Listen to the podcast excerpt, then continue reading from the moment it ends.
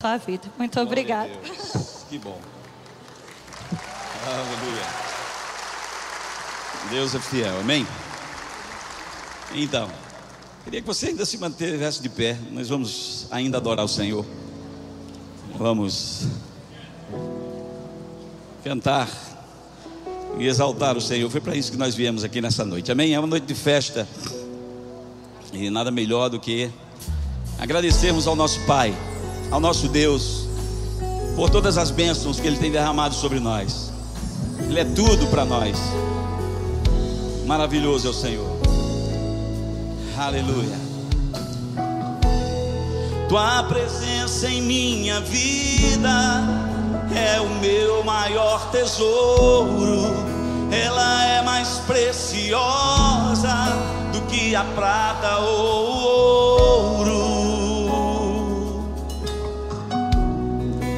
nada se compara a ti. Tua presença em minha vida, Senhor. Tua presença em minha vida é o meu maior tesouro.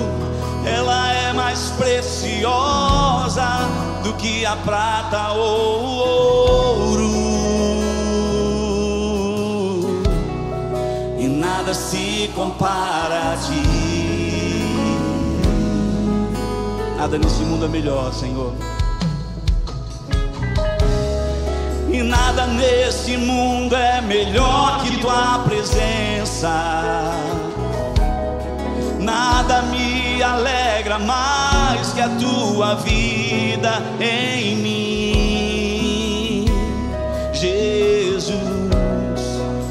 nada se compara a ti. És tudo para mim, Senhor. Aleluia. És tudo para mim, minha segurança e paz. És tudo para mim, meu Salvador, meu Adonai.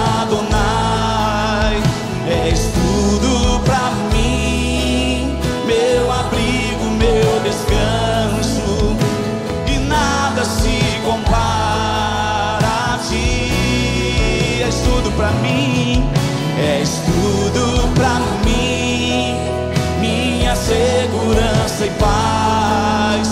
És tudo pra mim, meu Salvador, meu Adonai. És tudo pra mim, meu abrigo, meu descanso e nada se compara a ti. Aleluia, Senhor.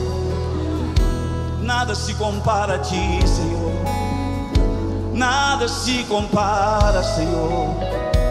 Tua presença é tudo. Tua presença em minha vida, Jesus.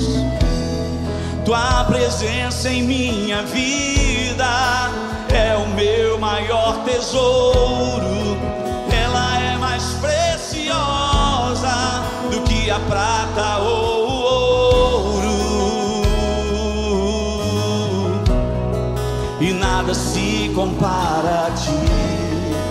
Nada desse mundo é melhor que a tua presença.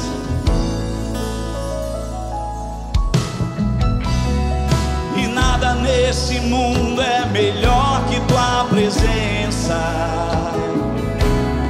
Nada me alegra mais que a tua vida em mim.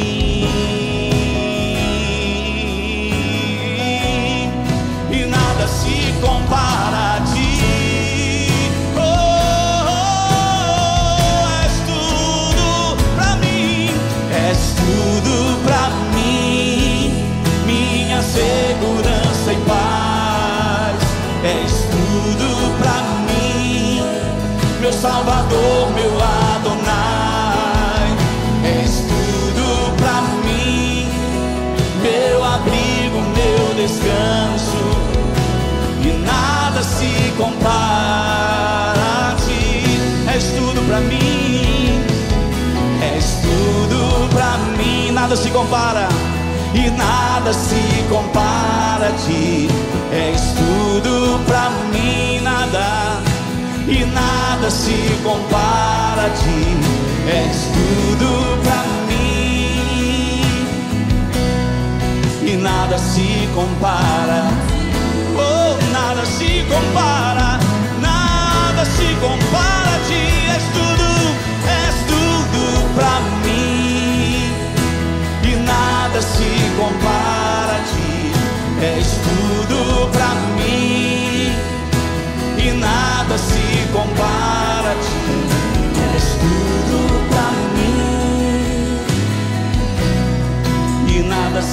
compara a ti.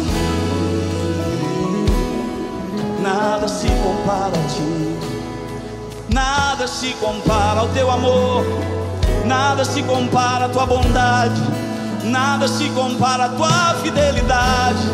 Tu és tudo que eu tenho, Senhor. Tudo que eu preciso está em ti. As minhas fontes estão em ti. Tu és o meu socorro. Tu és, Senhor, o meu amparo e o meu abrigo. Tu és tudo que eu preciso, Pai. Tu és a força da minha vida, a rocha da minha salvação. Tu és o meu Deus. Ah, eu espero em Ti, eu confio em Ti. És tudo, Pai, que eu tenho. Tudo que eu tenho, meu tesouro é o Senhor. Tu és tudo, tudo, tudo que eu mais quero. Aleluia! Eu te adoro, Senhor. Eu te louvo, pois tu és digno. Tu és maravilhoso. Ah, Pai, a tua graça, Senhor, é maravilhosa. Abundante a tua misericórdia é grande. Grande é a tua fidelidade, Senhor. Tu és tudo, tudo, tudo. Te louvamos, te agradecemos, te bendizemos, porque tu és fiel. Aleluia. Aleluia. Deus é bom. Amém. Você pode sentar. Obrigado, gente. Graças a Deus. Muito bem. Nós temos ainda uma homenagem. Nosso apóstolo Guto tem um vídeo aí para passar para o nosso aniversariante. Tá? Olá, pastor Tiago, graça e paz. Eu quero passar aqui, Tiago, para parabenizar você. Eu sei que a igreja está preparando um momento especial para você. Eu não vou poder estar junto aí, mas virtualmente, através desse vídeo, eu queria me fazer presente para parabenizar você por mais esse ano de vida. Tiago, você representa muito para mim, para minha família e para todo o Ministério Verbo da Vida. Você tem sido um braço de apoio é, para nós, de socorro para muita gente na nossa nação e fora da nossa nação. E eu creio que você vai estar crescendo muito mais em Deus com esse próximo ano chegando. E quero fazer uma citação mesmo de Benjamin Franklin que diz o seguinte: um tesouro pode não ser um amigo, mas um amigo será sempre tesouro. Muito obrigado por sua amizade, muito obrigado por tudo que você representa, né? E tem feito para todo o mundo, né? Tiago, você é uma grande bênção. Comemora aí com a igreja, comemora aí com os irmãos. E creio que logo, logo nós vamos estar juntos também para celebrar e eu passar um presentinho para você. Grande abraço, valeu. Aleluia, glória a Deus. Então, estão dizendo aqui que faltou parabéns. E a gente não vai poder, não vai deixar de fazer isso, né? Então vamos cantar os parabéns para o nosso pastor, tá bom? Posso pedir a você ficar de pé só mais uma vez? Me desculpa, tá? Mas vamos lá? Então, qual é o tom aí? Isso. Vamos lá? Parabéns para você nessa data querida. Muitas felicidades, muitos anos de oh, parabéns, parabéns. Isso nessa data felicidades, muitos anos de vida. Glória a Deus, parabéns, pastor, mais uma vez. Muito bem, queridos, podem sentar. Glória a Deus, que maravilha.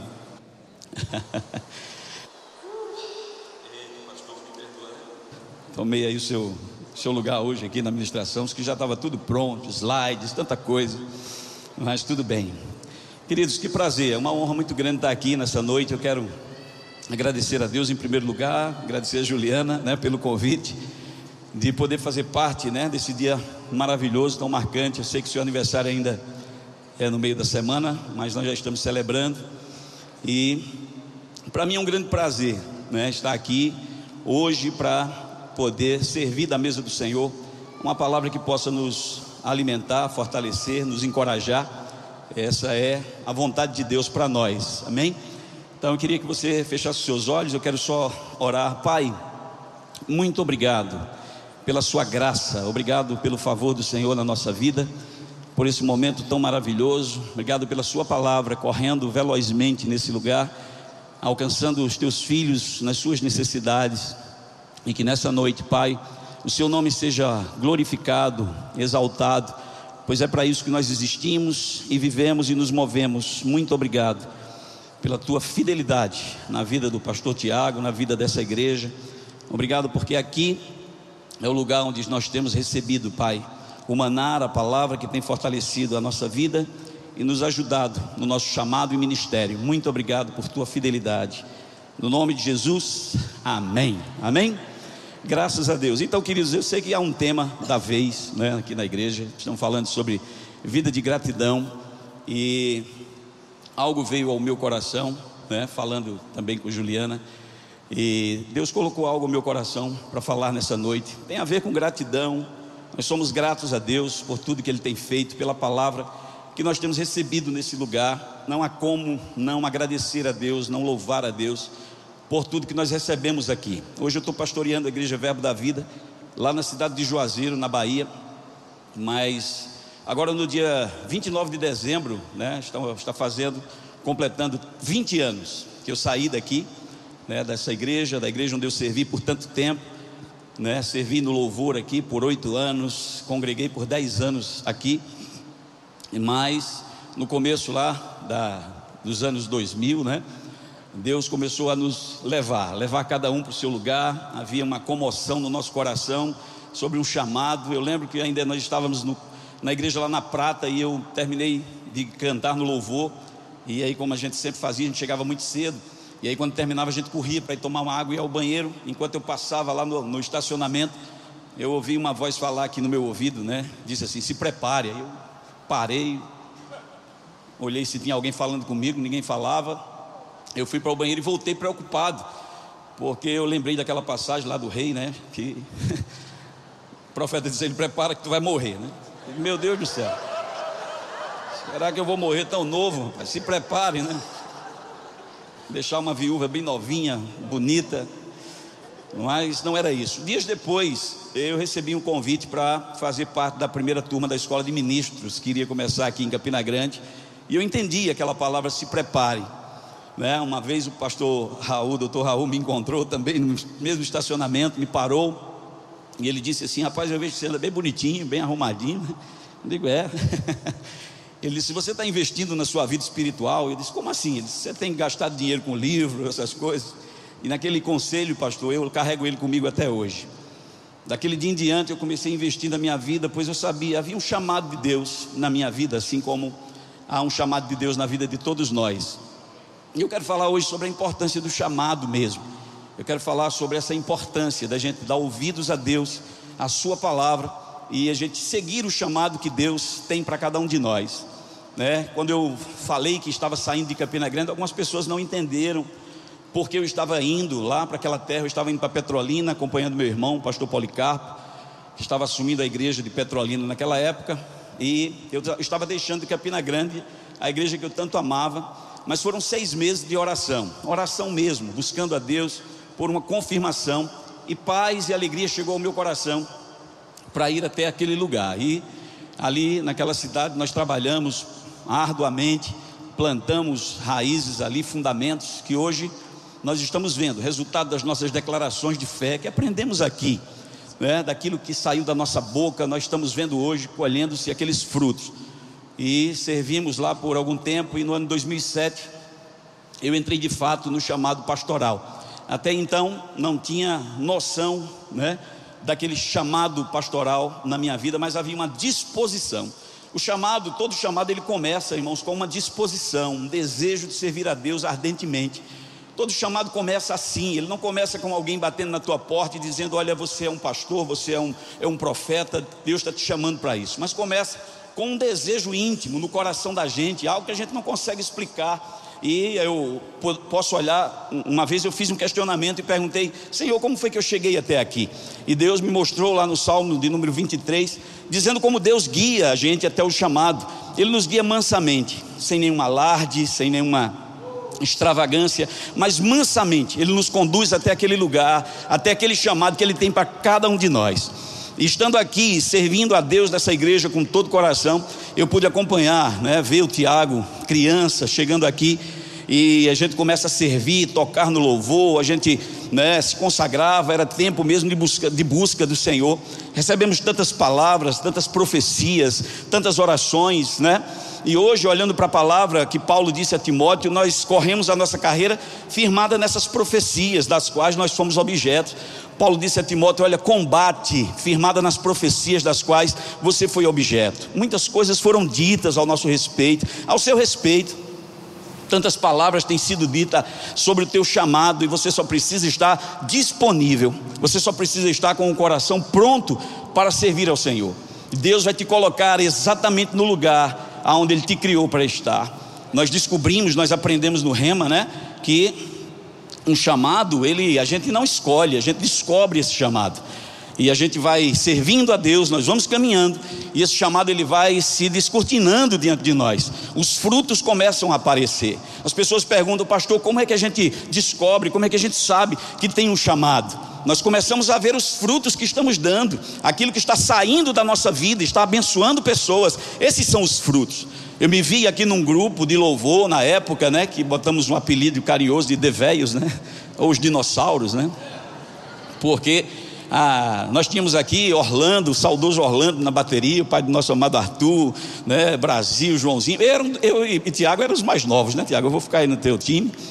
Mas me vi muitas vezes sentado com essas pessoas mais velhas, aconselhando elas, né, cuidando delas, indo atrás quando estavam né, fracas, falando, e aquele chamado estava lá o tempo inteiro, e a gente né, passava desapercebido, mas quando a gente se dispõe a servir ao Senhor, as coisas começam a acontecer, o chamado aflora, as coisas começam a vir à tona e as pessoas começam a reconhecer esse chamado na nossa vida, e assim tem sido na vida do pastor Tiago, na vida de muitos que estão aqui. Então eu falo para você que está sentado aqui, como eu um dia estive sentado, talvez achando que não tem um chamado de Deus na sua vida, nos cinco dons ministeriais. Nós sabemos que temos, todos fomos chamados né, para sermos ministros de, da reconciliação, mas Deus está levantando ainda os seus ministros dos cinco dons ministeriais.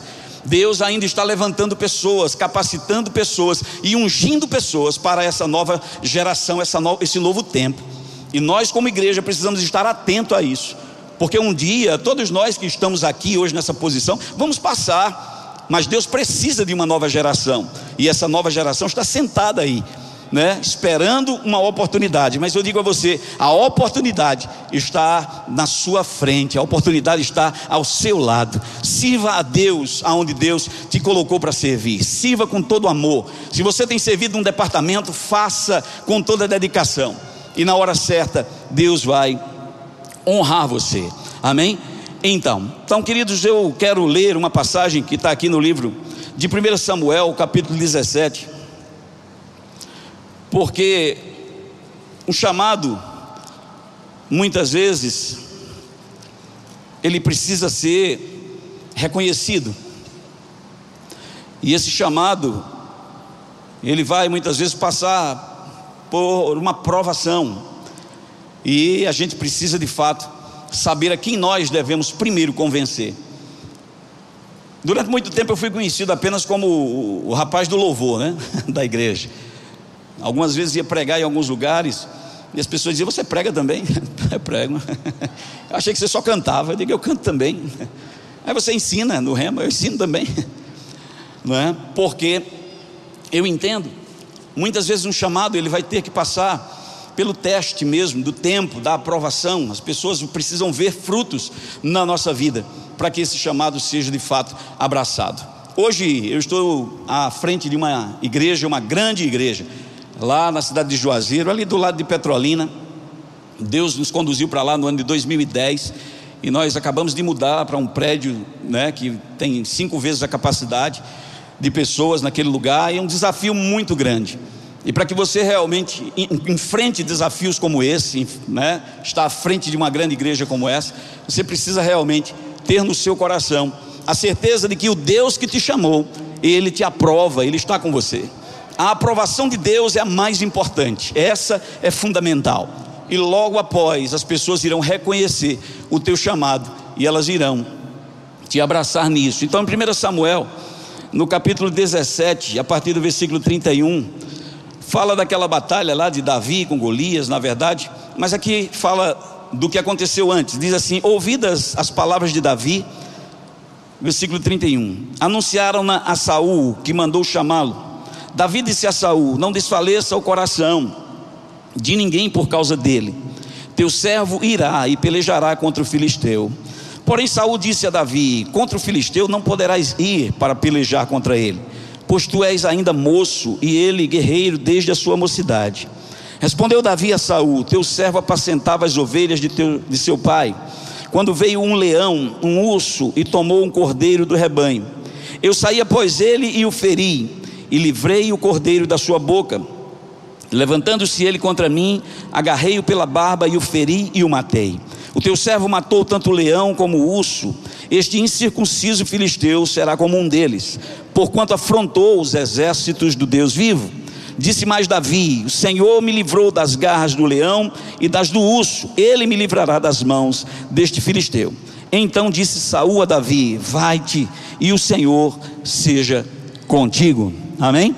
Glória a Deus. Nós vemos aqui, irmãos, Davi, nós conhecemos essa história, uma história muito conhecida. Davi vai enfrentar um gigante, Golias, e a gente já sabe o final da história. E quando a gente já sabe o fim do filme, né, a gente fica bem tranquilo, né? A gente se acomoda na cadeira e diz: Já vi esse filme, eu já sei o que vai acontecer. Davi vai jogar uma pedra na cabeça de Golias, vai matar ele e vai dar tudo certo.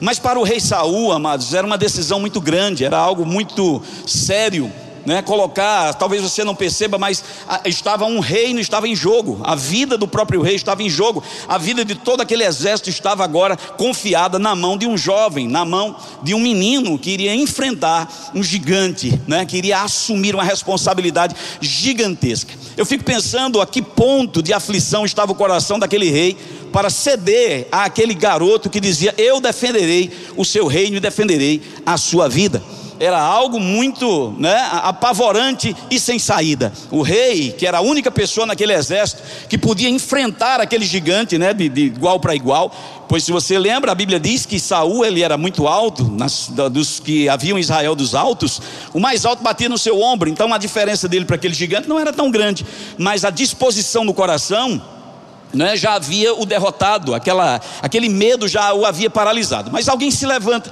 com ousadia e ele precisava convencer aquele rei a deixá-lo lutar aquela guerra. E Davi convence aquele rei pela sua pregação. A pregação de, de Davi foi tão veemente, tão poderosa, que ele consegue convencer o rei a colocar a sua vida na mão dele. O chamado de Deus, amados, na nossa vida, o Senhor confia em nós. Jesus falando lá em Lucas, no capítulo 22, né, no versículo 29, Jesus disse assim: Assim como o Pai me confiou um reino, eu confio a vocês.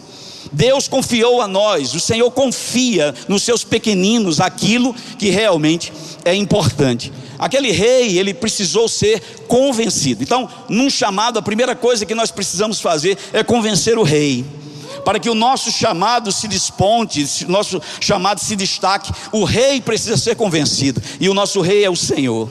Ele precisa estar convicto da nossa interação e da nossa entrega. O nosso coração precisa estar voltado né, para Deus e nós precisamos dizer para Ele: Senhor, eu consigo essa tarefa, eu consigo cumprir a tarefa, eu vou cumprir porque o Senhor está comigo. O rei foi convencido naquele dia e nós vemos esse próprio rei uns versículos antes, tentando, amados, é, convencer Davi a não enfrentar aquela, aquele desafio. Talvez você olhe assim e diga: Poxa, estar à frente de uma igreja tão grande é um desafio muito grande para alguém tão jovem. Eu fico pensando, quando anunciaram que o Tiago seria o pastor dessa igreja, eu fiquei tão feliz porque eu conhecia a capacidade dele. Eu sabia, eu conhecia há muitos anos e eu sabia da sua capacidade. Um jovem é, extremamente dedicado a Deus, inteligente, muito estudioso, não é? E quando foi anunciado que ele seria o pastor dessa igreja, me veio uma alegria muito grande, pois eu sabia, ele vai dar conta disso aqui né? ele dará conta. Talvez você não imagine, mas irmãos, está à frente de uma obra, de uma igreja, é uma responsabilidade muito grande. Graças a Deus pelas pessoas, pela equipe que nós temos, mas pesa sobre a cabeça do pastor a maior responsabilidade. Se algo der errado, não é a equipe que vai pagar o pato, mas é aquele que está à frente, onde o seu nome está lá, né, na ata, no contrato, é o nome do pastor que vai resolver todas as coisas. Então, muitas vezes, né, entrar num chamado como esse é meio apavorante mesmo, mas quando a gente consegue convencer o rei, Senhor, me dê a oportunidade, eu vou fazer, eu vou conseguir, eu vou mostrar. E foi isso que Davi fez. E aquele rei antes tenta impedi-lo, sabe? Muitas vezes as pessoas vão desconfiar mesmo do seu chamado. Você, você tem certeza que tem um chamado? Você tem certeza que você pode assumir uma responsabilidade como essa? Você acha que você pode? Mas amados, Deus, o Deus que te chamou, é o Deus que te capacita. E eu acho tão interessante porque as pessoas vão tentar convencer a gente, né, de algo que a gente não pode fazer, só que já aconteceu uma vez. E se já aconteceu uma vez, no termo jurídico, isso é um precedente. E se é um precedente, vai acontecer novamente. Se Deus já fez uma vez, ele faz de novo. E o rei diz assim para Davi: Olha, contra esse gigante você não pode lutar, porque você é muito jovem. E ele é guerreiro desde a sua juventude. E Davi diz assim: talvez se eu fosse Davi, eu tinha dito: bem, chegou a minha hora de começar. Assim como ele começou na juventude, eu vou começar na juventude também. O que me impede? Né? Se ele teve sucesso na sua caminhada até agora, começando muito cedo, eu posso começar muito cedo. Nós vemos nos livros de Kenneth Hagin ele falando que começou a pastorear muito cedo. O que você está esperando para buscar a Deus, para desenvolver o seu chamado? Sabe? As vidas estão, as pessoas estão esperando por alguém que tenha a palavra da fé, a palavra que sai desse lugar, a palavra que vai alcançar pessoas. Pessoas estão esperando por você, pessoas estão esperando que você lance uma palavra e resgate ela das mãos do diabo mesmo, tire pessoas das trevas. Estar diante de um chamado como esse, amados, é gratificante quando a gente vê vidas sendo transformadas, quando nós olhamos para famílias sendo salvas, quando a gente consegue compartilhar. Esse era o desejo que eu tinha ao sair daqui há 20 anos atrás. Eu só queria compartilhar o que eu recebi. Eu só queria dizer para as pessoas como é viver pela fé, apresentar o Deus maravilhoso que nós conhecemos. Um Deus, amados, que age por nós. Um Deus que é por nós, não é o nosso inimigo, que Deus não é o nosso problema, Deus é a solução da nossa vida. Essa foi a mensagem que eu saí anunciando ela daqui para as pessoas. Deus não é o causador do teu infortúnio, Deus é a solução para a tua vida. E isso qualquer pessoa pode anunciar, qualquer um pode dizer que Deus é maravilhoso e que Jesus pode salvar. Então, como eu disse a você, um chamado muitas vezes ele vai ter, ele vai ser provado mesmo. E Deus, amados, ele quer né, simplesmente ver aonde está o nosso coração. Eu quero ler só mais uma passagem que está no livro de Lucas, no capítulo 18. E quando Deus nos chama, Ele sabe exatamente o que está fazendo. Então, há 20 anos atrás, dia 29 de dezembro, agora completam 20 anos. Eu saí apenas com um desejo no meu coração: servir a Deus lá na igreja em Petrolina, cantar e tocar o meu violão, adorar o Senhor, e era só isso que eu imaginava que faria naquele lugar. Mas três anos depois, eu estava entrando no meu chamado pastoral. Três anos depois, eu estava convicto de que havia um chamado pastoral na minha vida. Eu sei que muitas pessoas não acreditaram a princípio.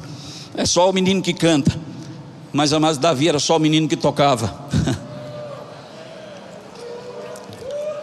Mas Deus escolhe, né, as coisas loucas desse mundo para confundir as sábias e aquelas que parecem ser mais fracas para confundir as fortes. Então, se Deus pode usar a mim, tão baixinho, com tão pouco cabelo, Ele pode usar você.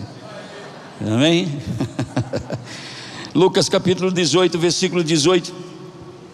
fala sobre o chamado de Deus, de Jesus, sobre a vida de um homem, de um jovem. Diz assim: certo homem de, pos, de posição perguntou-lhe, bom mestre, que farei para herdar a vida eterna? Respondeu-lhe Jesus: Por que me chamas bom? Ninguém é bom, senão um que é Deus. Sabemos os, sabes os mandamentos? Não adulterarás, não matarás, não furtarás, não dirás falso testemunho, honra teu pai e a tua mãe. Replicou-lhe ele: Tudo isso eu tenho observado desde a minha juventude. Ouvindo-o, Jesus lhe disse: Uma coisa ainda te falta. Vende tudo que tens, dá aos pobres e terás um tesouro nos céus. Depois vem e segue-me. Mas ouvindo ele estas palavras, ficou muito triste, porque era riquíssimo. Amém? Glória a Deus. Eu não sei você, mas eu vejo uma oportunidade, alguém que está diante do próprio Deus, e essa pessoa, ele faz um questionamento. Talvez a pergunta dele era somente o que eu faço para herdar o reino dos céus, ou como eu faço para ir para o céu. Mas Jesus ele tem planos maiores para nós. Ele não quer simplesmente nos dar o céu, ele não quer simplesmente que a gente vá para o céu, ele quer que nós sejamos instrumentos dele aqui nessa terra, capazes de testemunhar do seu poder e da sua glória. E aquele homem faz uma pergunta e Jesus simplesmente diz para ele: Você conhece os mandamentos? E ele prontamente disse: Olha, claro, eu observo isso desde a minha infância.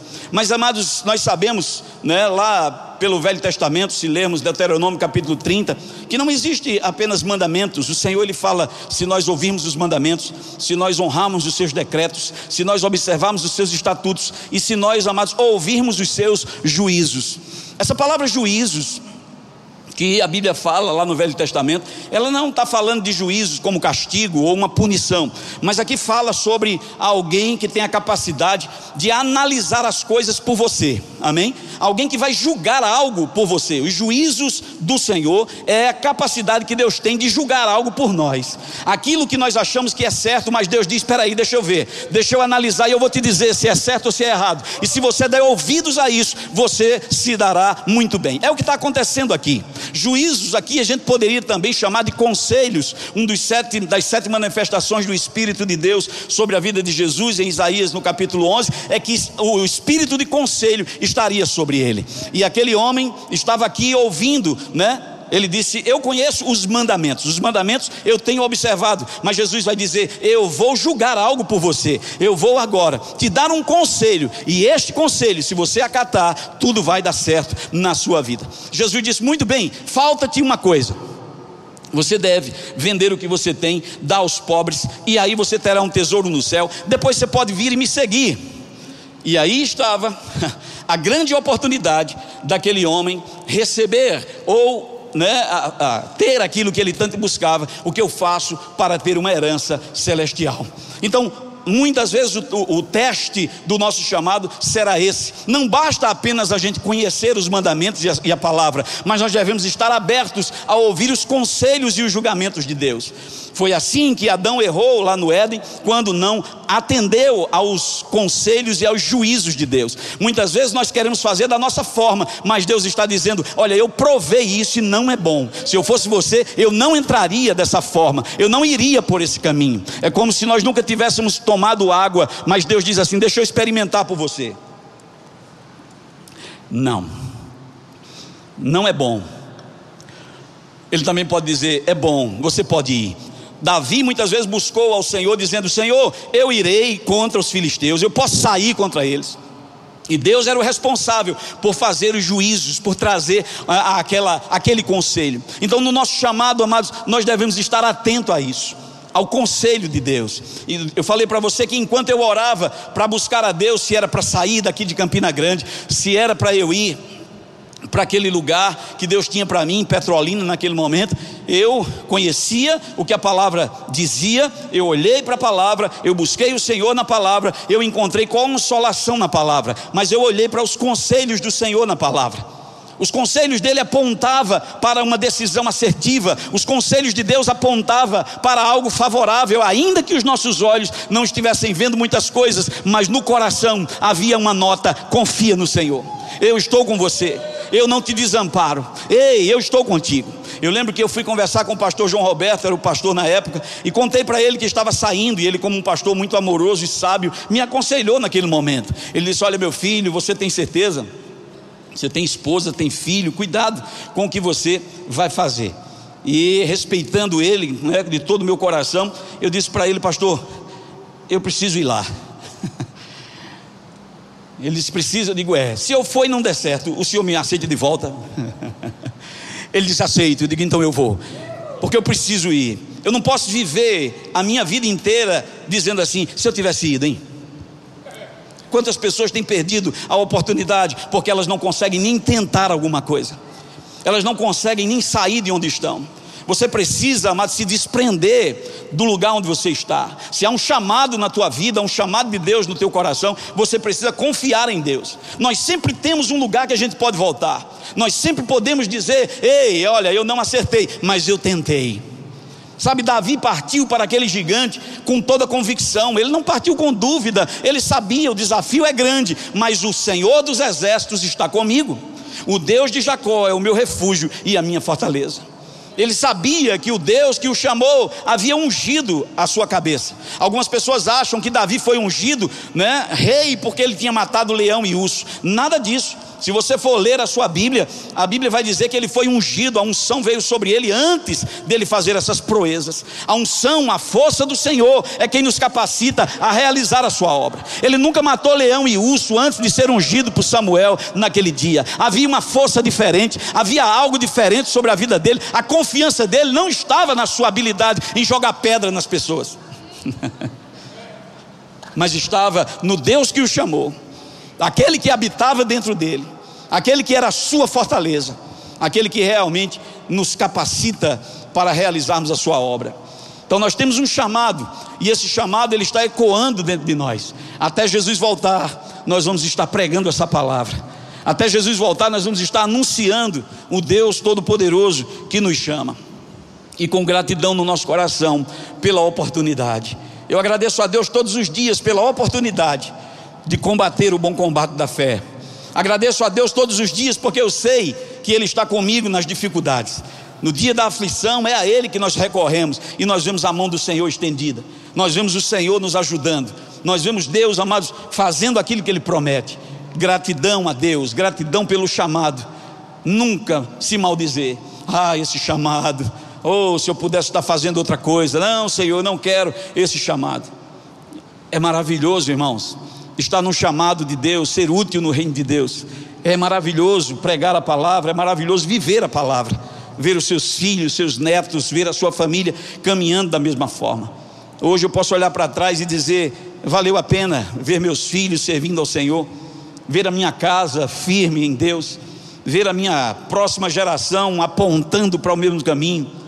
Por quê? Porque nos dias da, das angústias e das agruras, a gente não murmurou, nós não olhamos para trás e nunca praguejamos, né? Eu e os meus filhos fomos servir lá naquela cidade e nós passamos pelo menos cinco anos sem ter um carro para andar. Eu tinha um carro, vendi meu carro aqui, peguei a minha casa, dei para alguém morar e eu parti daqui com uma vida limpa. Eu digo, eu quero sair daqui com uma vida limpa, eu não quero deixar nada para trás, eu não quero ficar devendo um, um, um, um, alfinete a ninguém. Eu lembro que eu vendi meu carro, paguei todas as dívidas que eu tinha na cidade, não deixei nada para trás. Cheguei naquela cidade com uma vida limpa. Eu digo, eu não tenho nada que ficou para trás, eu não fiquei devendo nada a ninguém. Nós vamos começar pela fé, e nós começamos pela fé. Nós trabalhamos pela fé, combatemos o bom combate, crendo nas profecias que foram ditas sobre a nossa vida, de que o Senhor é conosco, de que aonde nós colocarmos a planta do nosso pé, o Senhor tem nos dado por herança de que as nossas mãos estão arregimentadas, estão adestradas para a batalha, para a obra. A nossa língua é como a pena de habilidoso escritor, a espada da palavra está saindo pela nossa boca, a palavra da fé que nós pregamos, ela está dentro do nosso coração, ela sai pela nossa boca e ela promove mudança, salvação, destruição no inferno. Essa é a palavra da fé que nós recebemos nesse lugar a palavra que tem nos sustentado, a palavra que tem nos guiado a fazer a obra do Senhor. Então o Senhor nos confiou um reino, e esse reino, irmãos, ele né, deve ser difundido mesmo. nós devemos pregar com veemência. E eu olho para aquela pregação de Davi, eu fico maravilhado. Poxa, como que pregação maravilhosa! Ela conseguiu convencer o rei. Ela conseguiu convencer Saul. Sabe, Deus, ele, nós olhamos para a palavra e nós vemos muitas vezes Deus sendo convencido de algo. Você deve lembrar das passagens onde Moisés fala com Deus algumas vezes, quando Deus diz a Moisés: Olha, Moisés, se aparta desse povo, eu vou destruir esse povo e eu vou fazer de você uma grande nação. Se fosse qualquer um de nós, nós estaríamos muito aliviados, né, por nos livrar daquela raça de gente. Poxa, Deus vai destruir, o Senhor vai matar mesmo, que bom, né? Vai começar de novo comigo, vamos lá. Mas Moisés se posicionava no seu lugar e ele disse assim: Olha, Senhor, lembra? Você lembra que o Senhor prometeu a Abraão, a Isaac e a Jacó? O Senhor prometeu para eles, não é? E a Bíblia diz que Deus diz assim: Eu vou fazer o que você está dizendo, eu vou fazer da mesma forma.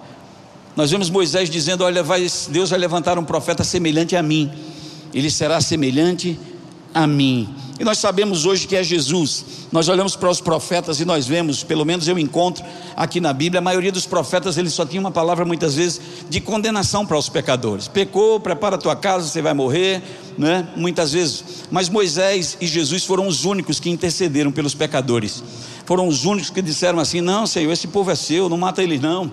não é? Eu vou subir a montanha, vou interceder por vocês. Vocês pecaram horrivelmente, mas eu vou oferecer um sacrifício, eu vou interceder pela vida de vocês. A Bíblia diz que Jesus se levantou da mesma forma, certo? Como um legislador, como um profeta sobre essa terra, mas acima de tudo, como aquele que tem compaixão da nossa vida, que olhou para nós, viu as nossas limitações, mas confiou em nós, confiou um reino poderoso nas nossas mãos. Deus confia em você, meu querido. Deus confia em você, assim como Saul confiou o reino naquele dia na mão de Davi. Deus tem colocado diante de você um reino. E a Bíblia diz que nós recebemos um reino, um reino inabalável, um reino poderoso que está dentro de nós nós devemos correr com essa palavra, anunciá-la nos quatro cantos desse mundo. O verbo da vida vai para todas as nações, para todos os lugares. Você é um candidato né, a levar essa palavra por todo lugar. Nós sabemos que Campina Grande é o lugar onde semeou muitos ministros né, nesse país e fora desse país. E olha quantas pessoas tem aqui. Há uma renovação, há um crescimento, há um, um, um despertar por causa da palavra que nós temos pregado. Essa palavra tem feito, irmãos, riboliço aí pelo do Brasil afora. Essa palavra tem deixado as pessoas admiradas né, com a, o poder que ela tem. Ela carrega um poder muito grande, e muitas vezes, porque estamos ouvindo, ouvindo, ouvindo, nos enchendo, ouvindo, talvez uma palavra assim não cause tanta admiração para nós, mas para alguém que está lá fora sedento né, de uma palavra dessa, de mudança, meu Deus do céu elas nos agradecem com tanto carinho, elas dizem: Olha, essa palavra mudou minha casa, mudou minha família, meu casamento foi transformado, meus filhos estão libertos. E é isso, amado, que Deus espera da gente. É isso que Deus espera de você. Então eu louvo a Deus, porque essa igreja ela continua e continuará sendo um referencial. Sabe, nós amamos a igreja de Campina Grande é, a nossa referência é a igreja de Campina Grande. Nós vivemos lá em Juazeiro, olhando para tudo que acontece aqui. Nós seguimos todas as coisas que acontecem, os nossos olhos estão voltados para o que tem acontecido aqui em Campina Grande. Nós temos uma igreja maravilhosa lá do nosso lado, a igreja do pastor Edilson de Lira, que também é uma inspiração para nós, uma igreja que nos inspira muito a, a, a chegarmos né, num nível de excelência como aquela igreja, nós vamos chegar. Mas Campina Grande é o lugar onde as nossas raízes estão fincadas, o nosso coração está ligado a esse lugar, e daqui a gente recebe a seiva realmente que nos impulsiona. Olhando para aquilo que nós aprendemos com o pastor Bud, eu digo para as pessoas: olha, nós temos, a, a, alguns de nós, o privilégio de ter servido nessa igreja no começo, ter aprendido do próprio né, apóstolo Bud a, a, palavra da fé que nos alimentou. As, as pessoas lá fora, elas ficam tão admiradas e elas querem saber: realmente você conheceu o pastor Bud? E você andou com ele? Ah, você ouviu ele pregar? Sim, nós ouvimos ele pregar. As pessoas têm admiração, elas querem saber de onde essa palavra surgiu. Eu lembro que estava pregando numa cidade lá em 2007, lá no interior de Pernambuco e eu chamei a igreja, uma pequena igreja, para quem precisava de oração para ser curado, e a igreja inteira veio para frente, as pessoas estavam todas doentes, e aí a gente orava pelas pessoas, colocávamos as mãos e elas eram curadas, as pessoas caíam debaixo do poder, coisas que elas nunca tinham visto. E eu lembro que quando terminou aquele culto, o irmão que tinha nos levado para lá, muito preocupado, o semblante de meio assim, aí me levou para a casa dele e aí me chamou num canto da sala e disse: Olha, pastor, me diga uma coisa, não me engane, não, por favor. Nós já fomos enganados demais, nós já sofremos tanto nas mãos de pastores aqui. Olha, por favor, não nos engane. Eu nunca vi uma coisa como essa, chamar as pessoas, vem aqui que você vai ser curado. A gente geralmente diz assim: venha para ver se Deus cura você. Mas dizer com convicção, venha que Deus vai lhe curar. Isso, onde foi que o senhor aprendeu isso, pelo amor de Deus? Não engane a gente, por favor. Isso é de Deus mesmo? Ou foi vocês que inventaram esse negócio? Foram vocês que inventaram isso. Eu disse: não, não, não. Está na palavra sua Bíblia. E ele pegou a Bíblia, eu pedi para ele abrir em Marcos capítulo 1, verso 24. E lá a Bíblia diz que a pregação de Jesus era com muita autoridade. Olha, as pessoas ficavam admiradas e diziam: Que doutrina será essa? Porque com autoridade ele expele demônios, ele usa autoridade. Que doutrina é essa? É uma nova doutrina? Digo, não, está aqui na palavra. Ele botou a mão na cabeça, quis arrancar os cabelos. Ele disse: Eu já li tanto a Bíblia, mas nunca tinha visto isso. Meu Deus do céu, Satanás nunca mais me engana. E aquele homem foi livre naquele dia, seus olhos se abriram e ele passa a pregar essa mesma palavra com ousadia agora, orando pelas pessoas, impondo as mãos e dizendo: enfermidade saia deles. Porque encontrou uma oportunidade de alguém ensinar e dizer: Ei, você tem autoridade. Você pode, assim como Davi, abrir a sua boca, não corra para o seu gigante de boca fechada. Nós aprendemos. Eu nunca esqueci uma orientação da Mama Jane há anos atrás, onde ela pregava e dizia: Olha, não foi difícil nós convencermos as pessoas de que a palavra de Deus é a verdade, mas tem sido às vezes difícil convencê-las a declarar a palavra, a abrir a boca e dizer o que a palavra diz. E é isso que nós temos lutado muitas vezes. Abra sua boca, diga o que a palavra diz, fale o que a palavra fala, pois a palavra de Deus na sua boca é Deus falando. Mas graças a Deus que Deus tem levantado pessoas, pessoas têm alcançado essa fé, elas têm se desprendido da sua religiosidade, as escamas dos olhos das pessoas têm caído por terra e a palavra de Deus tem corrido velozmente. Eu tenho certeza que o norte da Bahia, lá onde eu estou, não será mais o mesmo. Não será, irmãos, nós estamos batendo na tecla, nós estamos forçando a, as coisas, nós estamos declarando sobre aquele lugar um lugar onde as pessoas declaram maldição, onde todo mundo que chega lá diz é porque aqui na Bahia, né, meu irmão? Todo mundo tem medo da Bahia. O povo vai para lá aqui na Bahia o negócio é, o negócio é sério. Digo: não, não, não. Aqui na Bahia o negócio é bom. Aqui o negócio é quente. A pimenta aqui é a melhor que tem. Não é? E as pessoas dizem: porque lá na Bahia. Até os próprios baianos têm essa, esse pensamento. De que aqui na Bahia é assim, você sabe, né? esse, esse, esse, esse estado né? foi consagrado, digo, consagrado ao Senhor Jesus aonde nós chegamos, onde a palavra da fé chega, a transformação, a mudança, a libertação, a vida. Aonde a palavra chega, irmãos, é impossível permanecer da mesma forma. Então você só precisa convencer o rei do seu chamado. e o resto das pessoas vão concordar com você. Saúl teve que concordar. Ele não pôde resistir à convicção daquele menino. Ei, eu posso ir lá. Ei, seu rei, deixa eu ir brigar com esse gigante. Deixa eu dar só uma pedrada nele, só uma, eu só dou uma.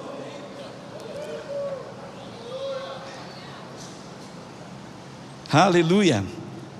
Uma palavra, irmãos, saindo da nossa boca com convicção, ela vai derrubar o gigante que for, ela vai fazer acontecer, ela vai trazer para você o resultado que você espera. Amém? Você pode ficar de pé, eu quero orar. Nós já estamos encerrando. E eu quero agradecer mais uma vez a Deus, a irmã Juliana e ao Tiago. Chamei ele de Tiago porque toda a vida eu chamei assim, viu? Mas é pastor Tiago, tá? Para vocês. Tiago só para mim, tá bom? Então, meu filho, eu acompanhando a sua vida, né, seu desempenho, eu fico muito feliz, como eu falei naquele vídeo. E de ver como você é corajoso, né? Como sempre foi, um jovem muito forte, muito corajoso. E confesso, meu filho Rafael está ali, eu olhava para você e eu dizia, eu quero que meu filho seja assim. É, é, Luciana, sempre vimos muita semelhança de você com ele, né? seu filho parece muito com ele quando era jovem, pequeno. mas só por causa da sua firmeza mesmo, do seu caráter, né, dos jovens que nós podemos acompanhar. Você, como eu disse e repito, foi e sempre né, será um exemplo mesmo para nós, de caráter, de seriedade. Você sabe que todo jovem tem aquelas brincadeiras, aquelas palhaçadas, e nós brincamos muito, fomos, né, somos bem extrovertidos, mas o Tiago sempre, né, nunca desrespeitou ninguém, nunca passou dos limites, era sempre muito brincalhão, muito divertido, mas com muito respeito. E eu louvo a Deus porque Ele me ajudou muito, né, a, me, a tirar minhas dúvidas, até das letras das músicas, quando eu fazia errado, Ele corrigia. Fez uma música uma vez, eu digo: Olha, eu sou como a estrela que precisa do sol. Ele diz: Ei, a estrela tem luz própria, rapaz. Eu digo: Eita, é mesmo. Vamos botar a lua aí, bota a lua, né? Graças a Deus pelo professor. Ele era meu professor. Me corrigia. Os acordes das músicas, não sabia tocar direito, botava uns acordes, uns pés de galinha lá, e ele dizia, oh, vamos botar essa nota. A gente brincava no ensaio, né? Que ele disse, essa nota fantasma, né? Existe nota fantasma, ele disse, essa aqui que eu inventei, não sei nem que nota é não. E a gente se divertia muito, foi um tempo muito bom, né? muito divertido. E ver né, onde Deus te trouxe e aonde Ele vai te levar, meu filho. Amém. Continua firme, o Senhor é contigo. O rei está convencido do teu caráter, da tua força, da tua determinação, viu? Você tem milhares de admiradores. Eu sou um deles, tá? Estou ali na Bahia orando por você, declarando sobre a tua vida, sobre o teu ministério, crescimento, favorecimento de Deus e que essa história ainda vai longe. Nós vamos ver muitas pessoas, assim como nós, que servimos aqui. Um dia num ensaio como esse, eu estava orando e Deus me disse: Olha para eles. E o Senhor disse: mostrou cada um dos que estavam aqui. Deus disse: eles não vão ficar aqui, cada um deles tem um chamado. E eu via cada um, né? Pastor Manassés, o próprio Tiago, eu, né? Outros que estavam aqui na época. E a gente sabia, Deus vai nos levar. Aqui foi só o começo. Aqui foi o lugar de receber as primeiras instruções. Então, aonde você está, seja lá onde for, Deus vai te ver. Um dia, quando eu cheguei em Petrolina, Janduí ligou para o meu irmão, passou o telefone para mim e ele disse assim: Ei rapaz, você saiu da vitrine, hein? Eu disse: Como? Você saiu lá da vitrine, você era de Campina Grande, lá era a vitrine. Digo, ah. Ele disse: Mas o que eu quero dizer para você, não é porque você saiu, eu quero dizer para você que você não está, não se preocupa, Deus está vendo você. Talvez você ache que agora ninguém te vê mais, mas Deus está vendo o teu coração, Ele está te vendo aí. E aquela palavra me sustentou até hoje. Sabe, irmãos, nós estamos num lugar bem longe, onde os olhos das pessoas às vezes não conseguem chegar lá, mas os olhos de Deus estão lá. Os olhos do Senhor estão sobre essa igreja, os olhos de Deus estão sobre você, aonde quer que você vá. Essa é a convicção que eu tenho. O que, que você está fazendo aí nessa cidade, em Juazeiro? Eu estou fazendo aquilo que o meu Senhor me mandou fazer. Eu estou fazendo a minha parte. Eu estou fazendo a minha parte. Eu estou fazendo a minha parte. Você precisa fazer a sua parte. Você precisa fazer a sua parte. Pai, em nome de Jesus. Obrigado, Pai, pela Sua palavra no nosso coração. Ela nos chama para um desprendimento. Ela nos chama, Senhor, para uma boa caminhada, para uma carreira de fé. E eu oro, Pai, nesse lugar, nessa noite, para que mais pessoas, assim como o pastor Tiago, assim como eu, assim como aqueles que tiveram coragem, Senhor, de ir que hoje à noite o Senhor possa falar ao coração de pessoas. Que hoje à noite o Senhor possa falar e convencê-los de que o Senhor é com eles e que esse chamado não esmoreceu. Se você está aqui, você já serviu em algum lugar e talvez você se decepcionou, ou você parou por algum motivo achando que Deus esqueceu ou desistiu de você, deixa eu te dizer, Ele não desiste, Deus não se arrepende dessas coisas. Deus está dizendo: Eu ainda estou te chamando para fazer aquilo que eu te designei para fazer. Ei, eu ainda continuo com a mesma disposição, diz o Senhor. Eu não mudei. Apenas toma fôlego, renova as suas forças e vai, pois eu sou contigo. Eu te fortaleço, Existem duas coisas que nós precisamos num chamado: é coragem e confiança. Josué lhe disse: seja forte e corajoso. Seja forte significa confiança. Corajoso, tenha coragem. Eu sou com você, por onde você andar. Obrigado, Pai, em nome de Jesus. Glória a Deus. Tem alguém aqui nessa noite que deseja receber Jesus como Senhor e Salvador da sua vida?